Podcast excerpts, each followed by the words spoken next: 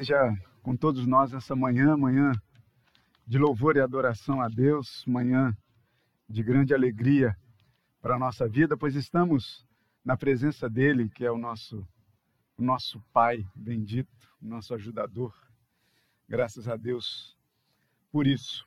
Dando continuidade ao, à nossa temática, né, o nosso passeio aí pelo, pelo Evangelho de Marcos, eu convido a igreja a abrir a palavra do Senhor no último trecho é, do capítulo 12 do Evangelho de Marcos, a partir do versículo de número 41. Evangelho de Marcos, capítulo 40, ou melhor, capítulo 12, versículo 41 até o 44. Eu convido mais uma, mais uma vez a igreja a se colocar de pé, nós vamos orar a Deus e ler essa passagem. Vamos orar. Senhor Deus, bendito e amado, damos graças ao Senhor por esta manhã, manhã em que nós nos colocamos na Sua presença para ouvir do Senhor. E pedimos, Pai, que desde a leitura, assim como quando a leitura for feita, que o Senhor já fale diretamente ao nosso coração. Que assim seja por instrumentalidade, por iluminação, por poder do teu Santo Espírito. É assim que nós oramos em nome de Cristo nosso Senhor. Amém. Vamos ler juntos, irmãos, esses quatro versículos, é, do 41 até o 44, que diz assim: você lê junto comigo. Assentado diante do gasofilácio, observava Jesus como o povo lançava ali o dinheiro. Ora, muitos ricos depositavam grandes quantias. Vindo, porém, uma viúva pobre, depositou duas pequenas moedas correspondentes a um quadrante. E chamando os seus discípulos, disse-lhes: Em verdade vos digo que esta viúva pobre depositou no gasofilácio mais do que o fizeram todos os ofertantes, porque todos eles ofertaram do que lhes sobrava. Ela, porém, da sua pobreza, deu tudo quanto possuía, todo o seu sustento. Louvado seja o nome do Senhor. Você pode se sentar? A gente já ouviu falar aqui algumas vezes, o reverendo Vladimir é, gosta de insistir nisso, eu, eu acho interessante que ele insista é, realmente nisso quando ele diz que dinheiro, dízimo, oferta na igreja é alguma coisa altamente espiritual. E realmente é altamente espiritual. E eu completo. E por isso é polêmico. Polêmico não entre nós, graças a Deus por isso. Mas causa polêmica a partir do momento que você liga a sua internet, você lê alguma coisa, você ouve alguma coisa, quando as pessoas se referem é, com relação à igreja e dinheiro. Essa coisa está muito danificada ao longo do tempo. E a gente tem um texto aqui agora que justamente fala sobre isso, sobre o gasofilácio, né, Gabriel? Reverendo Gabriel. É, que literalmente é o, o lugar do tesouro é o que seria traduzido aqui. E a gente vai entender um pouco sobre isso. Eu digo que, a, além de ser espiritual, essa, essa história dos valores de dinheiro na igreja é polêmico porque, é, infelizmente, o homem ele não é devidamente e totalmente espiritual. Por isso, é polêmico. Por isso, a gente ouve tanta coisa ruim e às vezes a gente é, é, fica até triste, né? Porque a gente procura tratar com tanta transparência, com tanto carinho, com tanto zelo, com tanto temor e tremor diante de Deus, que a gente ouve as coisas que, que passam por aí e infelizmente eu ia falar algumas, né, mas infelizmente muitas delas são realidade e aí acaba refletindo na gente também, que tenta levar as coisas com seriedade. Mas enfim, cabe a nós continuar fazendo assim. Isso é fato. O texto que nós, o trecho que nós é, lemos agora, a gente não pode se esquecer do que a gente ouviu domingo passado pela manhã. Quando o reverendo Vladimir ele, ele pregou aqui sobre é, é, a censura que houve com relação aos escribas, que gostavam ali de se mostrar, que gostavam ali de, de tomar os primeiros lugares, de colocar uma roupa bonita, de fazer longas orações, mas a gente não pode se esquecer de um detalhe que foi comentado aqui, que eles amavam uma outra coisa: devorar as casas das viúvas. Lembra? É no trecho passado, que está aí no versículo é, de número é, 38 até o 40, né, que fala aí que Jesus dizendo que a gente deve ter cuidado com esse, com esse tipo de gente.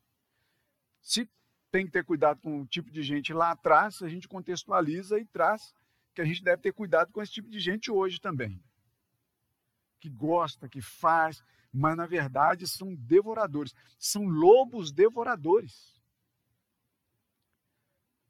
Ao invés de, de pastores, ao invés de homens da palavra.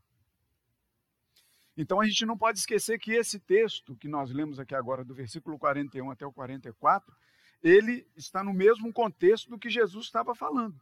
Jesus está no templo. E a gente está chegando aqui ao finalzinho ali daquela semana em que ele seria entregue e crucificado. E, reverendo Gabriel, a, a sua leitura de Isaías 53, né? É coisa do Espírito Santo, né? E a gente vai falar sobre isso no final. Não me deixem esquecer de, de fazer essa ligação com a leitura emocionada e emocionante que o reverendo Gabriel fez aqui de Isaías 53. É, porque o Espírito Santo de Deus age dessa forma, né? Mas, para a gente partir para o texto, exatamente, eu gostaria de, de fazer para você uma pergunta. Por acaso você tem uma moeda de um centavo aí com você? Existe um centavo no Brasil? A gente diz que existe, né? Existe até o um milésimo do centavo. Você vai no posto de gasolina, tem lá um milésimo do centavo que foi instituído aí um dia e, e não acabou até hoje, né? Você compra um litro de gasolina, mas não te devolve um milésimo do, do real, né? Na verdade. Então, é, é, as coisas no mercado custam alguma coisa e 99, e 98, e 97, 91, mas a gente não tem um centavo mais para poder dar conta desse recado. A gente já começa dos 5. 5, 10 centavos a gente ainda a gente ainda encontra por aí. O que é triste, eu digo para vocês que é triste. Para a economia de um país é triste. A gente, a gente é, considerar ter o centavo escrito, mas a gente não ter ele realizado. Isso é triste. A gente mostra que a economia não vai exatamente tão bem como, como deveria ir. Mas, enfim. O que a gente lê aqui no versículo 41 é que Jesus está ali no templo, sentado ali no lugar chamado, que aqui diz, diante do gasofilácio, é diante do, do, do lugar do tesouro, do local do tesouro. E esse local do tesouro nada mais era do que alguns, é, é, alguns cofres, alguns recipientes, que ali as pessoas colocavam as suas ofertas. Diferentes ofertas que as pessoas chegavam ali para colocar. Um deles era o lugar de colocar dinheiro. Então, nesse lugar do tesouro, você poderia colocar ali alguns tipos de oferta, tá? E um deles era destinado a valores, a dinheiro, monetário. E ali o Senhor Jesus, ele, ele observa, ele está sentado ali observando como o povo lançava ali o dinheiro, como o povo colocava ali o dinheiro. E a gente fez a ressalva aqui que a gente não está é, é, fazendo isso como a gente gostaria tanto de fazer, né? é, é, que as crianças muitas vezes né, gostam de trazer aqui à frente e tal. É muito legal, mas a gente ainda vai chegar e eu espero que muito em breve a esse momento de novo. E ali a gente tem que muitos ricos depositavam grandes quantias. É o primeiro cenário, a primeira coisa que, que o texto em Marcos e Marcos diz para a gente. E Lucas também conta essa história. E ali a gente vê que é, é, muitos ricos depositavam grandes quantias.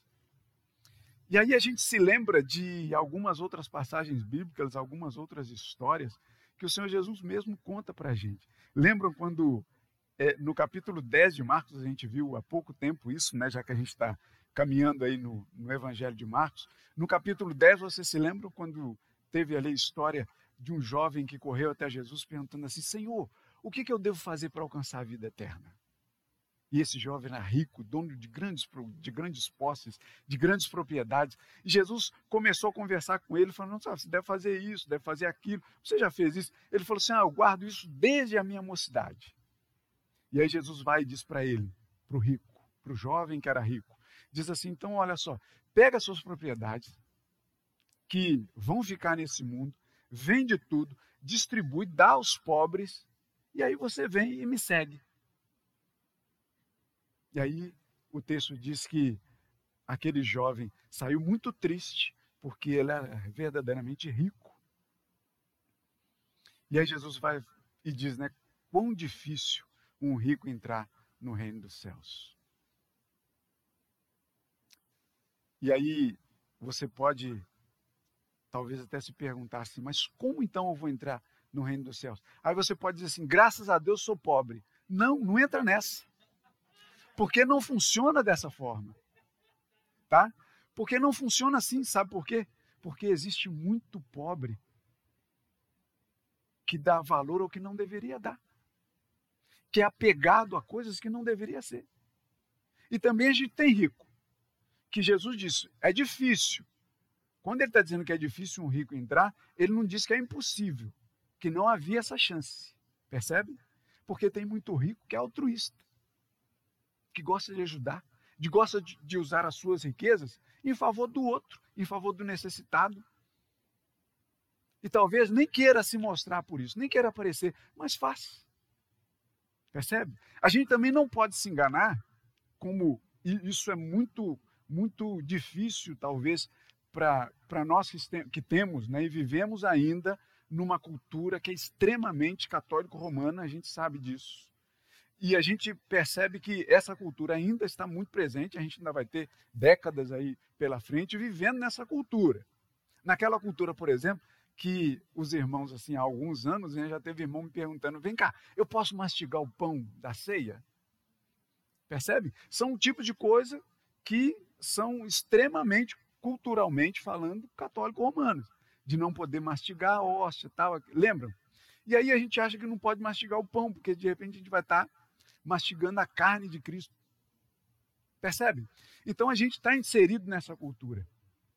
E é muito difícil, de repente, a gente desvincular aquilo que a gente faz como se fosse um meio de salvação.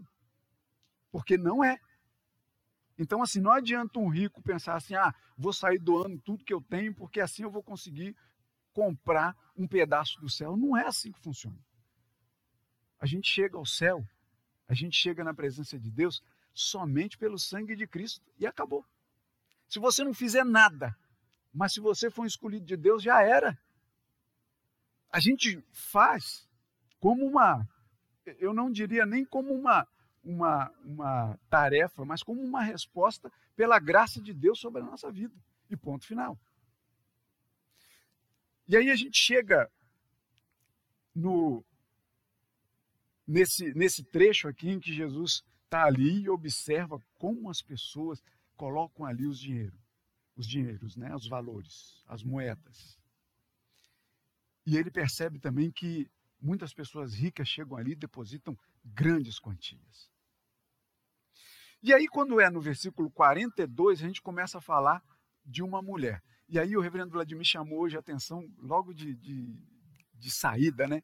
Pelo dia da mulher presbiteriana. Olha só que texto bom para a gente pensar como mulher presbiteriana, né? Tomar aqui como exemplo. E aí, a partir do versículo 42 até o 44, vai falar de uma mulher, de uma viúva pobre, que lança ali duas pequenas moedas. E a gente está falando aqui de, dessa viúva pobre, e aí você pode começar a pensar, aí porque a nossa mente é assim, ela começa, você vai falando e ela vai criando imagens, né? E você pode pensar assim, como é que seria essa viúva pobre? Lucas, ele, ele também, lá no, no, no trecho que Lucas trata desse, desse, dessa passagem, se não me engano é Lucas 21, Talvez tenha falhado a minha memória, mas eu acho que é. Lucas 21. Quando ele trata desse assunto, quando ele fala de viúva pobre, ele na verdade ele está falando de uma mulher de uma condição miserável. Não era pobre, exatamente. Ele é muito mais enfático ao chamar a atenção pela condição social daquela mulher.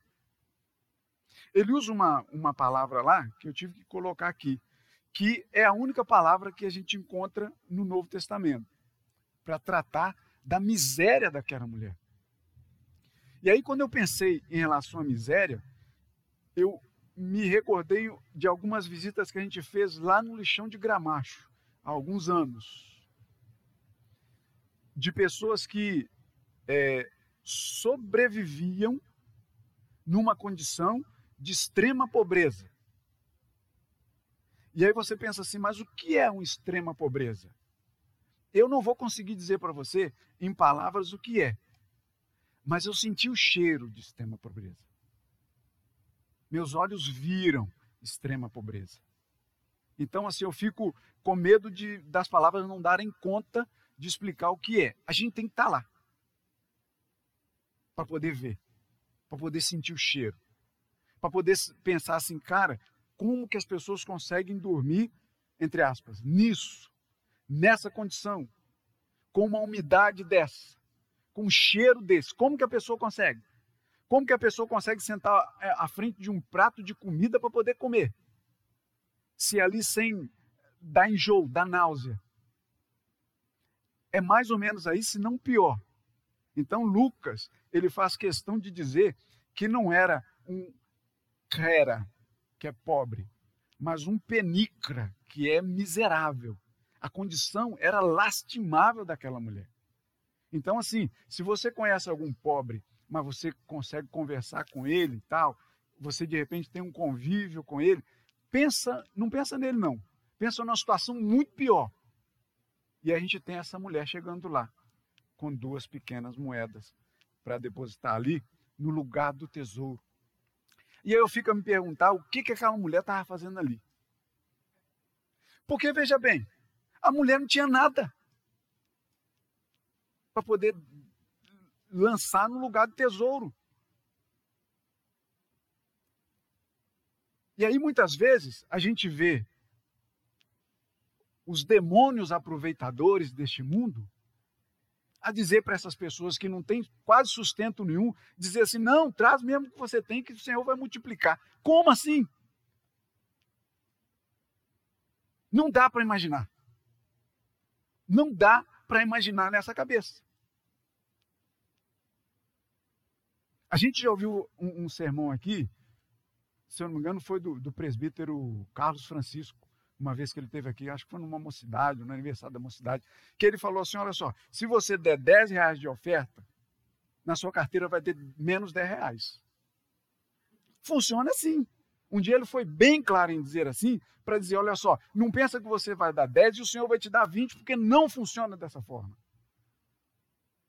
Aquela mulher que lançou aquelas duas moedas ali ficou sem as duas moedas. O fato foi esse. Outras coisas há por trás disso que só a presença do Senhor Jesus na vida daquela mulher pode, pode explicar. Só a presença de Deus pode explicar. Não há outro meio de explicar. O fato é que é, é, Lucas então chama muita atenção. Eu fico perguntando o que, que aquela mulher está fazendo ali. Ela tinha duas situações. Uma, ela era viúva e a outra era pobre, miserável. A situação de viúva é a situação comum nossa. Basta que o marido morra. Como todos nós vamos morrer um dia, né? Espera aí, Crisaldo, você não fique viúva tão cedo. Viu? Mas vamos lá. É porque a gente gosta de viver, fala sério. Gostamos, né? Apesar de. Até Paulo gostava de viver quando ele falava assim: Eu sei que é muito melhor estar com Cristo, mas eu preciso ficar aqui para poder falar para esse povo de Jesus. Então, assim, é, é, prestem atenção. A condição de viúva é natural. A condição de pobre miserável é o homem que impõe.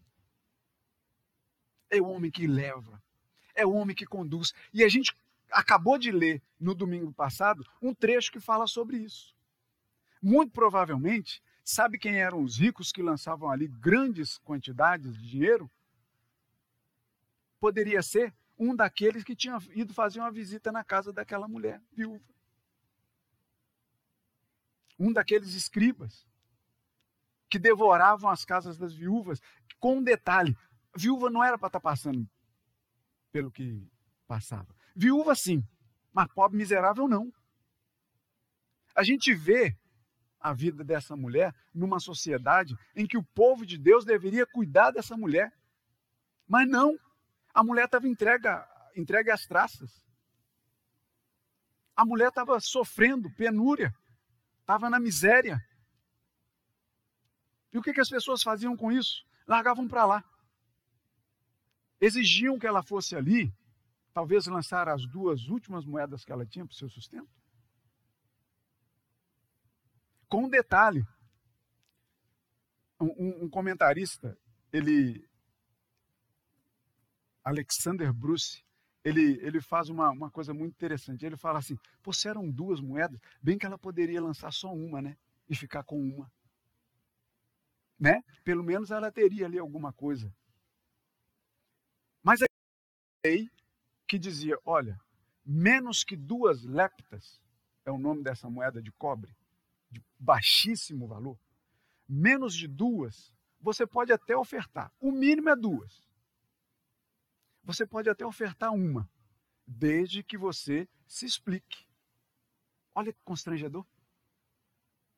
Você pode lançar uma, mas você vai ter que pedir permissão para que você lance uma só. Isso é coisa demoníaca. É coisa que, que entra na vida do homem e ele trata as pessoas como se fossem números, como se fosse cifrão. Mas não é. Percebe como eu disse aqui que é um assunto altamente espiritual, mas é polêmico. Olha que coisa que fica girando em torno, de, em torno disso. Maria, a mãe de Jesus, provavelmente, quando Jesus foi crucificado, ela já era viúva. Provavelmente. Porque senão, eu duvido que o pai não estaria ali, aos pés da cruz também. Mas não é citado. Então, muito provavelmente, ela já era viúva. A gente não tem certeza absoluta disso, mas muito provavelmente ela já era viúva e está Jesus preso lá na cruz. Deixando uma mãe, que ali, ainda que, que fosse viúva, mas tinha um filho adulto ali que ajudava o próprio Jesus, né? Mas agora ela estava ficando sozinha, viúva, sem sustento. E aí o que, que Jesus faz? Vira para João e fala assim: João, Aí sua mãe. Maria, olha aí seu filho. E a palavra diz que a partir daquele momento, o discípulo a tomou para casa. Percebe? Ele começou a cuidar dela. Porque a viúva era na lei, era órfão, viúva e estrangeiro. Eram três classes que misericórdia, só a misericórdia de Deus.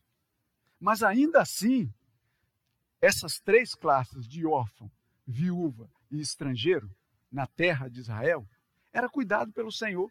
Tinha lei para isso. Por exemplo, o pessoal, o plantador lá, o cultivador, plantou lá um, um bocado de, de milho. Na hora da colheita, se por acaso caísse alguma espiga, era proibido pegar. Sabe para quê? Para que o estrangeiro pudesse pegar. Para que o pobre pudesse pegar. Fato é verdade também que o Senhor Jesus diz: olha, vocês vão ter pobre com vocês o tempo todo, doente com vocês o tempo todo.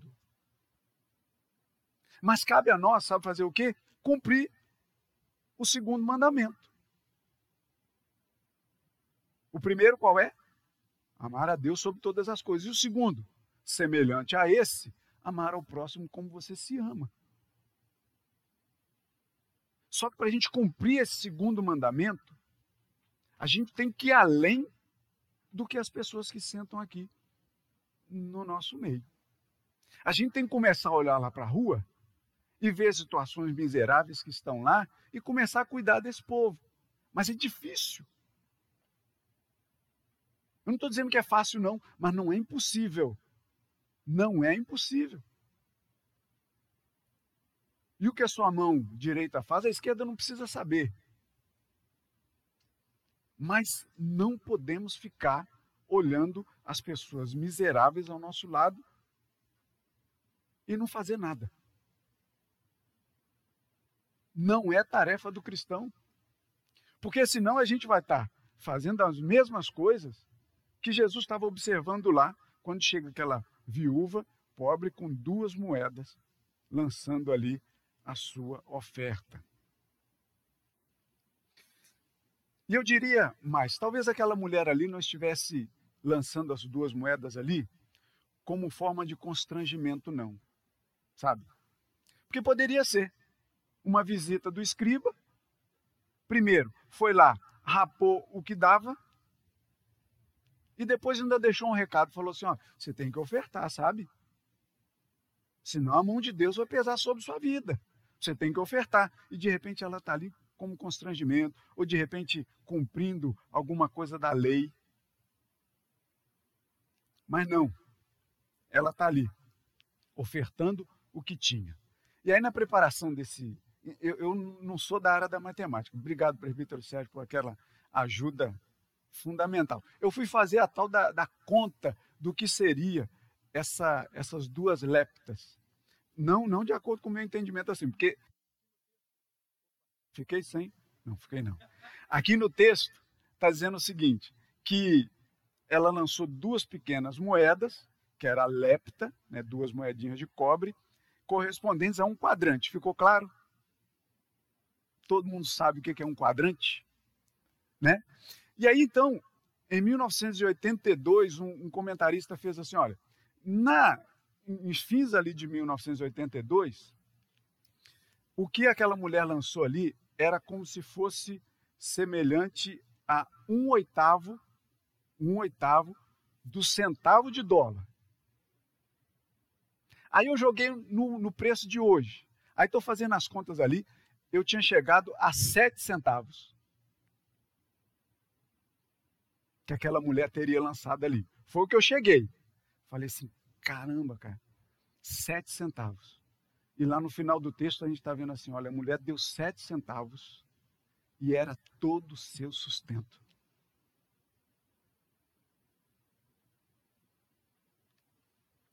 Era o sustento que ela tinha. E eu achando sete centavos pouco demais para aquela mulher lançar. Isso nas contas que eu tinha feito.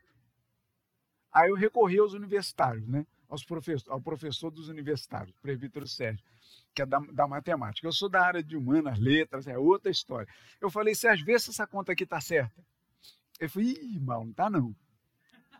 Eu falei, ixi, eu falei, caramba, será que. Eu, eu pensei comigo, né? De, um, de, uma forma esperançosa. Assim, é, realmente sete centavos é pouco demais. Que tinha dado seis e alguma coisa, né? Tinha dado seis centavos e alguma coisa. Eu falei, pô, pô acho que é um pouquinho mais. Aí nas contas que ele fez para mim, deu 1,35. Eu falei, R$ 1,35.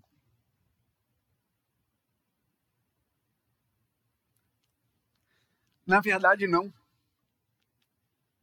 Era um centavo, vírgula 35. Menos de dois centavos. Alguém tem uma moeda de um centavo aí?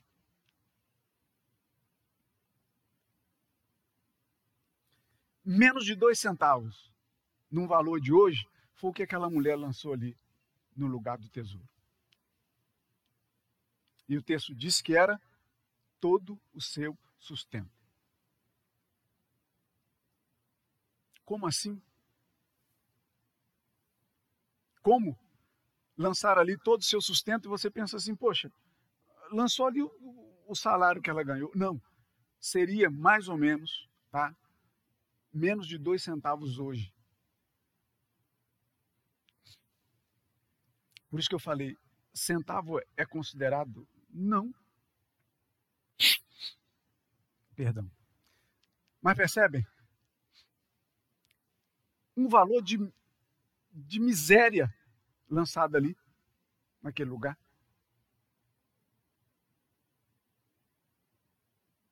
Lançado no mesmo lugar onde as pessoas lançavam grandes quantias. Se era oferta, meu irmão, eu digo para vocês o seguinte: olha só, sem medo de errar aqui. Por mais bem intencionado que tivesse um coração daquele homem rico, daqueles homens ricos que lançavam ali grandes quantias, eu teria lançado um pouco de quantia menor. E teria ajudado aquela mulher. Sério. Sério. Eu teria conversado com Deus, falado assim, Senhor, olha só, eu estou pensando em ofertar isso aqui para o Senhor. Porque a gente não está falando de dízimo aqui, não. Dízimo é outra polêmica. A gente está falando de oferta. Porque, é, pelo menos aqui no texto, pelo menos nesse texto de Marcos, no texto de Lucas, não fala aqui de dízimo. A gente tem dízimo em outras partes, falando dessa, dessa situação. Mas isso aqui a gente está falando de oferta. Ah, aquela mulher precisava. E ainda assim, que os ricos tivessem lançado. Mas que a igreja cuidasse daquela mulher. Mas não. Ela continuava pobre, miserável naquela situação que ela estava.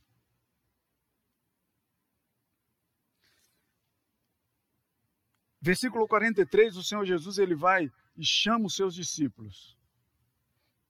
E aqui é onde entra a calculadora de Deus nesse, nesse trecho que a gente está falando aqui, que nós somos contribuintes ou beneficiários nessa situação de, de entregar os valores ao Senhor. Ele coloca, ele chama os discípulos e, e começa a colocar os valores nos seus devidos lugares. Os valores de Deus são totalmente diferentes dos nossos. Totalmente diferentes dos nossos. Quando eu estou falando totalmente diferente dos nossos, é porque Deus um outro, todo outro, diferente da gente. A gente busca, e a gente deve buscar incessantemente, se parecer com Cristo. Essa é uma busca saudável, salutar, boa da gente buscar. Ainda que a gente saiba que a gente nunca vai conseguir alcançar o patamar de Jesus. A gente sabe disso, é fato. Mas a busca deve acontecer sempre. Agora, os valores que Jesus trata, dos valores que Jesus fala, são valores totalmente diferentes dos nossos. Porque Jesus então chama os seus discípulos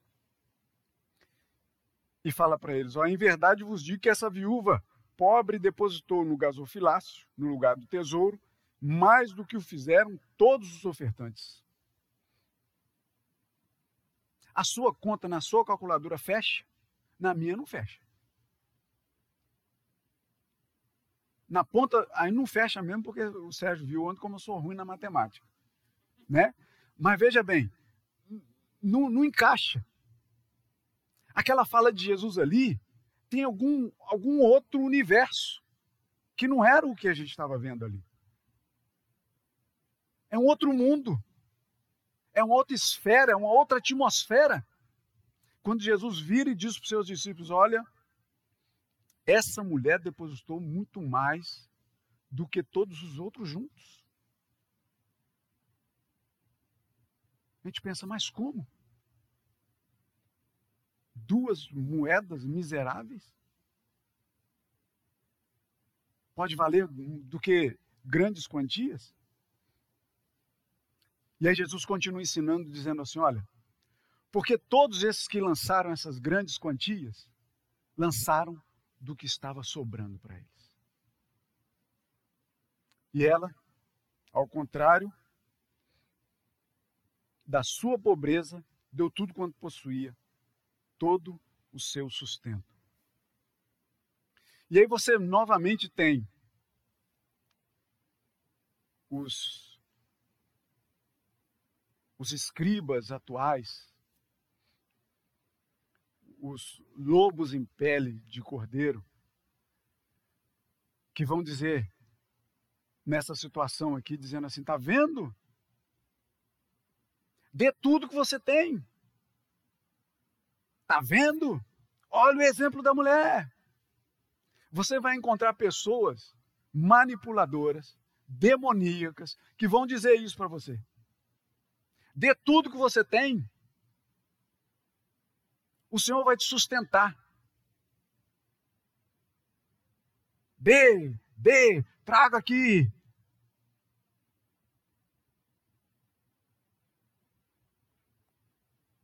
Ainda vai dizer: o quê? Você vai dar só um? Dois?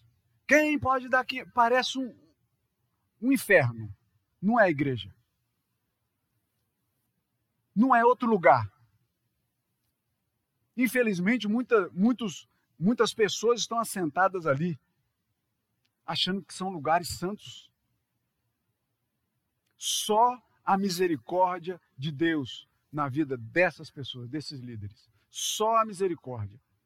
E tanto na vida das pessoas também, para que elas possam abrir os seus olhos.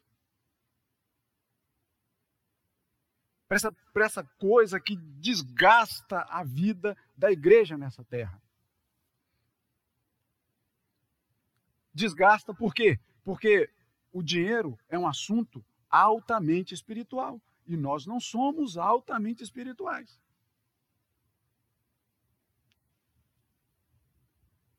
Por isso causa tanta encrenca.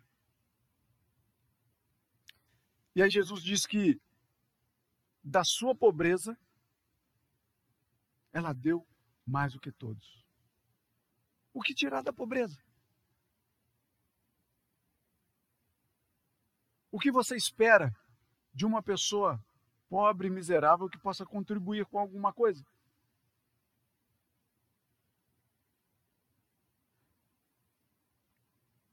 E, e, o interessante é um outro termo que, que Marcos usa aqui, esse todo o seu sustento. É uma coisa muito, muito comum da gente entender. Ele usa o termo bion, que é de bio, de biologia, que, que fala de vida. E a Bíblia de Jerusalém, ela, ela, ela traz é, é, uma, uma tradução muito, muito legal, muito mais é, é, é clara para a gente, que diz que é, que ela deu tudo quanto possuía. Esse todo o seu sustento está escrito assim: tudo o que ela tinha para viver. Muito mais claro, né? Tudo que ela tinha para viver. E aí eu me faço mais uma outra pergunta dividida em duas. O que, que aquela mulher estava fazendo ali? Teria ela desistido da vida? Porque se ela tem duas moedas que não dá para nada e lança essas duas moedas ali, teria ela desistido da vida? Se aqui o termo usado é que deu tudo o que tinha para viver, ela desistiu da vida? ou ela desistiu dos homens?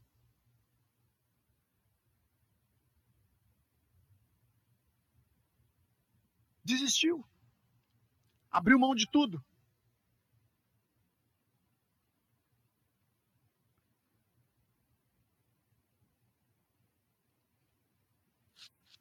Eu penso que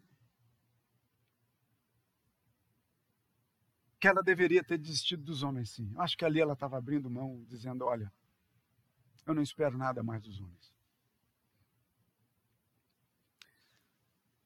Mas muito provavelmente aquele coração ali, e Jesus, quando diz daqueles valores, por isso que eu digo que a calculadora de Deus ela entra em ação aqui nessa hora.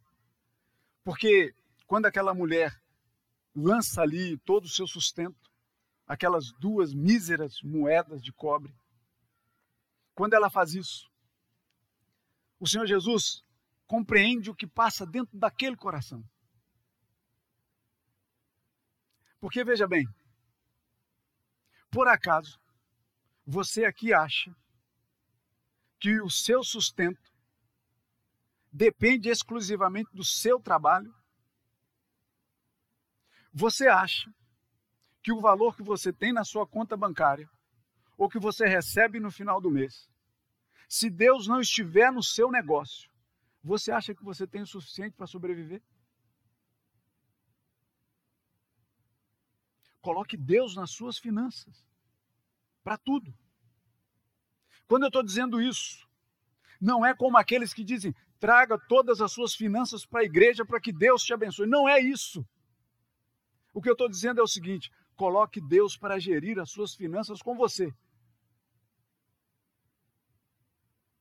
E aí Deus vai conhecer o seu coração. Deus vai cuidar dele.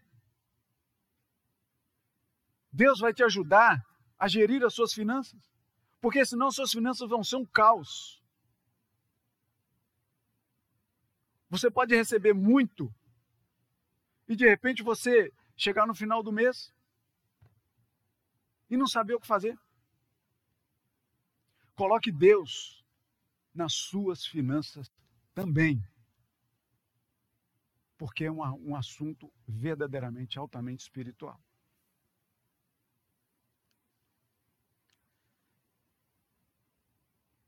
Uma oração de Eutimius Zigabenos, provavelmente é grego, né? Que eu encontrei numa, num livro aí que a gente estava estudando e que diz assim, numa tradução livre, tá? Que ele diz assim: que a minha alma se torne viúva, expulsando o demônio a que está ligada e sujeita, e lançando no tesouro de Deus duas lepta, duas moedas de cobre, o corpo e a mente. Um tornado leve pela temperança, a outra pela humildade.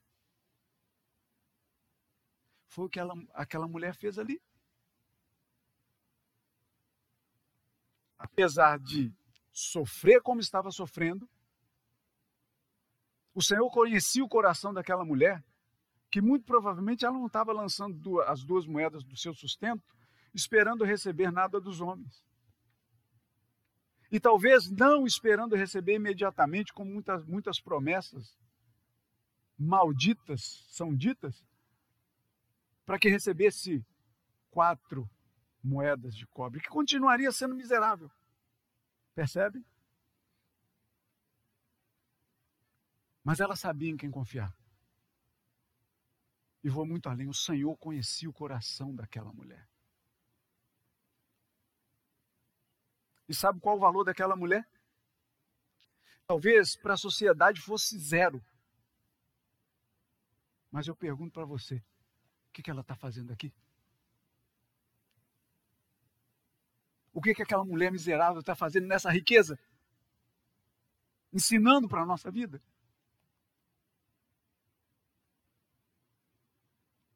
A vida daquela mulher pode ter passado em branco para a sociedade, mas para Deus não, percebe? Aqui. E aí é onde eu pego para finalizar, Reverendo Gabriel. Obrigado pela leitura tão emocionada que você fez de Isaías 53. A gente percebe aquelas duas moedas que talvez as pessoas olhassem para elas e vissem estampadas ali feiura, miséria, coisa sem valor. Não foi assim que Isaías descreveu o Senhor Jesus?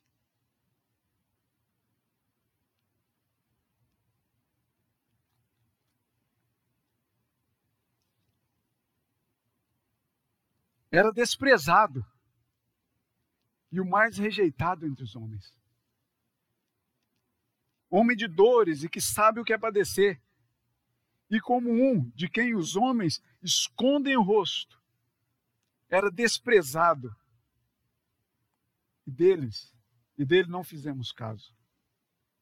Certamente ele tomou sobre si todas as nossas enfermidades e as nossas dores levou sobre si. E nós o reputávamos por aflito, ferido de Deus e oprimido. Mas ele foi traspassado pelas nossas transgressões e moído pelas nossas iniquidades. O castigo que nos traz a paz estava sobre ele e pelas suas pisaduras fomos sarados. Não era assim? Aquelas duas moedas ali, talvez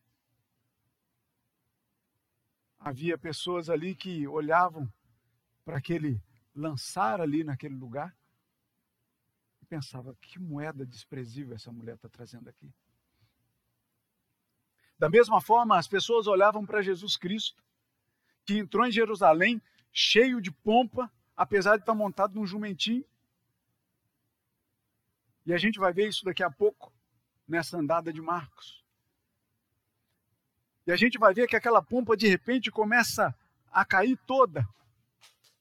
Ia ser visto como um miserável, como um desprezível, como quem recebe cusparadas, socos, murro na cara, como um pobre coitado preso na cruz do Calvário.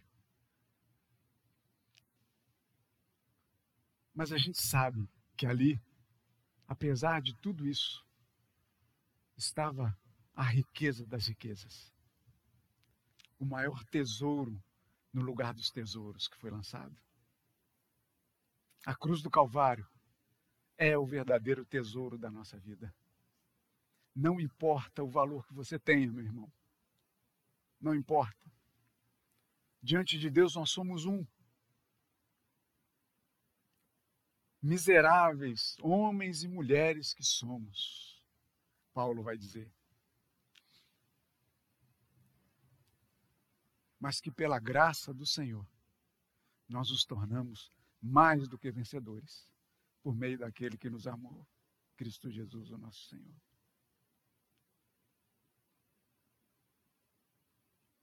A nossa vida pode ser tida como desprezível, mas em Cristo ela é mais valiosa do que ouro puro, do que ouro refinado. Ah, meus irmãos, Alguém tem uma moeda de um centavo aí? Que Deus te abençoe, em nome de Cristo. Amém.